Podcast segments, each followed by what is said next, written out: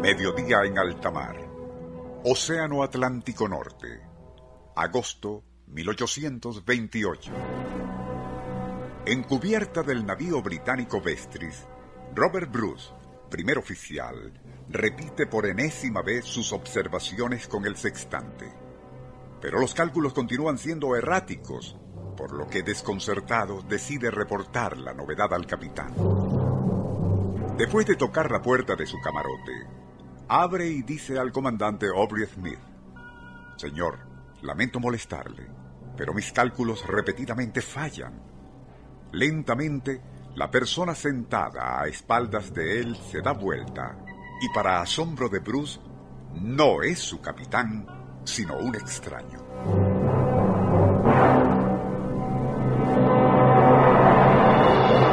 Mirándole fijamente, parece decir algo, pero y aun cuando mueve sus labios, nada se escucha. Atónito, el primer oficial permanece como clavado en el piso, mientras todo su cuerpo se eriza, pues si bien no se escucha lo que ese extraño dice, sus ojos le miran con intensa fijeza y brillo afiebrado. Nuestro insólito universo. Cinco minutos recorriendo nuestro mundo sorprendente. Reaccionando al fin, Robert Bruce retrocede y se retira apresuradamente hacia la cubierta. Allí encuentra al verdadero capitán Smith, informándole lo sucedido. Incrédulo, el otro le increpa, haciéndole ver lo absurdo de lo que dice. Pero Bruce insiste con tal vehemencia que el comandante acepta bajar con él a su camarote. No había nadie allí, desde luego. Y tras ordenar una inútil búsqueda en toda la nave, se llegó a la conclusión de que el primer oficial sufrió algún tipo de alucinación. Más tarde, y cuando el capitán Smith regresó a su camarote, notó algo. En el pizarrón que frecuentemente utilizaba para sus cálculos, los trazados por él la noche anterior estaban parcialmente borrados, y sobre ellos alguien había escrito en letra tenue pero legible rumbo noreste.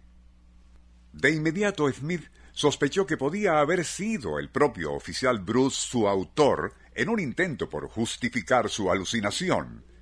Pero, y al ser interrogado, éste lo negó con firmeza, y como prueba escribió las mismas palabras con su propia letra, nada similares a las del pizarrón. El procedimiento se repitió con cada miembro de la tripulación con igual resultado. Dos horas más tarde, y a medida que sus dudas crecían, el capitán Smith fue invadido por un extraño presentimiento.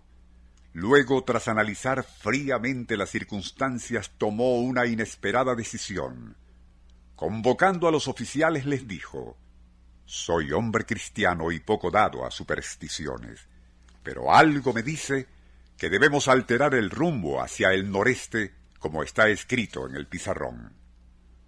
Tras navegar toda aquella tarde, fueron encontrando hielo en las aguas y casi a la medianoche divisaron a un gran iceberg. Fue mientras maniobraban para acercarse cuidadosamente cuando notaron algo asombroso. Había una nave encallada en un borde de aquella masa de hielo. No menos impresionante era que parecían haber sobrevivientes allí. Ya más cerca comprobaron se trataba de siete esqueléticos marinos medio congelados, quienes, una vez rescatados, suplicaron fuesen recuperados los cadáveres de sus compañeros, incluyendo el del capitán, fallecido aquella misma tarde y en horas del mediodía. Ya realizado el traslado, y con los cadáveres depositados en cubierta, Robert Bruce, primer oficial, se acercó a examinarlos, y fue entonces cuando todo su cuerpo se estremeció.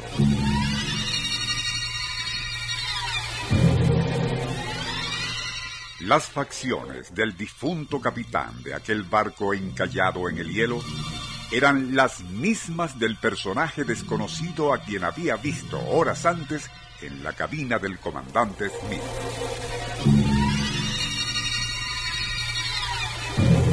Mientras permanecía allí contemplando ese rostro que jamás olvidaría, escuchó la voz de uno de los sobrevivientes comentar que su capitán logró mantenerse con vida hasta el mediodía y ya agonizante había confiado a su gente.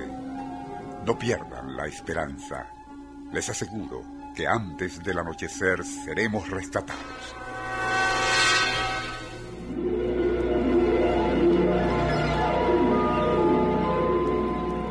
Nuestro insólito universo. Email insólitouniverso.hotmail.com Autor y productor Rafael Silva. Apoyo técnico José Soruco y Francisco Enrique Mijares. Les narró Porfirio Torres.